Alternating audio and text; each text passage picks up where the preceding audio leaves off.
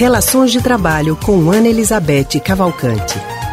Estamos ao telefone com a psicóloga e psicanalista Ana Elizabeth Cavalcante, do Centro de Pesquisa em Psicanálise e Linguagem, que conversa agora sobre relações de trabalho. Ana Elizabeth, boa tarde.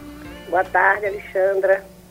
Boa tarde, Ana. Boa tarde, Raudney. Ana, empresas e organizações mais estruturadas estão com a prática de estudar a sucessão dos seus funcionários. Ou seja, assim, uma pessoa quando está se num cargo vai sendo treinado já para substituir também algum outro e assim vice-versa. A escadinha vai subindo, subindo. Quando ela for promovida, já deixa treinado quem vai substituí-la. A grande pergunta é, Ana, essa prática de treinar um funcionário para ser o seu próprio substituto, ela deveria ser mais estimulada nas empresas? Sim, claro, ela deve ser estimulada, por quê? Porque é, disso vai depender a longevidade, a durabilidade, né, a longa vida da empresa. As, as empresas familiares, por exemplo, são um ótimo exemplo de, de como a sucessão é diretamente ligada à durabilidade da empresa. Temos dados interessantíssimos que mostram que das empresas familiares, é, 30% chegam até a segunda geração e apenas 10% chegam à terceira geração.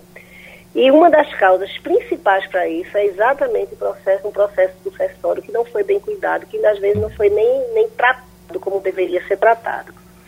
Então, as empresas hoje têm muita preocupação com o processo sucessório. Ficou claro para todo mundo que se, ou se isso então compromete-se a longevidade da empresa.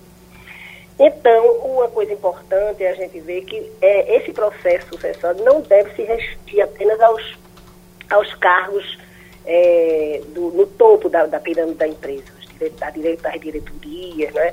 ele deve atingir todos aqueles que têm funções de, de, de gestão, não é? porque é fundamental que, que isso seja feito. Os coordenadores, encarregados, todos eles que têm função de gestão, de gerir uma certa equipe, ele, ele se deve preocupar com o processo sucessório e até nas funções técnicas mesmo. É muito importante que os que as pessoas que estejam na, em determinadas funções elas se preocupem em formar os seus sucessores. Agora, Ana Elizabeth, como fazer para evitar é, possíveis atritos até, ou a ciumeira de um que eu estou treinando alguém que vai me substituir a qualquer momento? Como é que cu cuidar para que o ambiente não se transforme num campo de batalhas?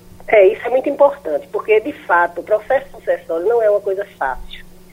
Não é fácil nem para quem vai ser sucedido, nem para quem vai suceder. Por quê? Porque quem vai ser sucedido tem que se, é, tem que se confrontar com o fato de que não é o único, não é indispensável, né? Muitas vezes vai ter que ser substituído por uma pessoa mais nova, mais, menos experiente. Então isso tem que estar muito bem trabalhado, né? quer dizer, exigente do ponto de vista psicoemocional. Também para quem vai suceder não é fácil. Porque muitas vezes vai suceder uma pessoa que é muito admirada, às vezes muito idealizada, a pessoa fica achando que não é capaz de substituir, de fazer aquelas funções. Então, de fato, isso tem que ser muito tratado.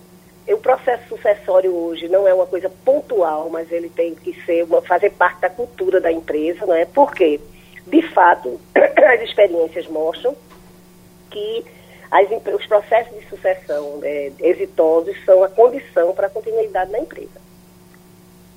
Ok. Ana Elizabeth, nosso muito obrigada a você pela sua participação conosco.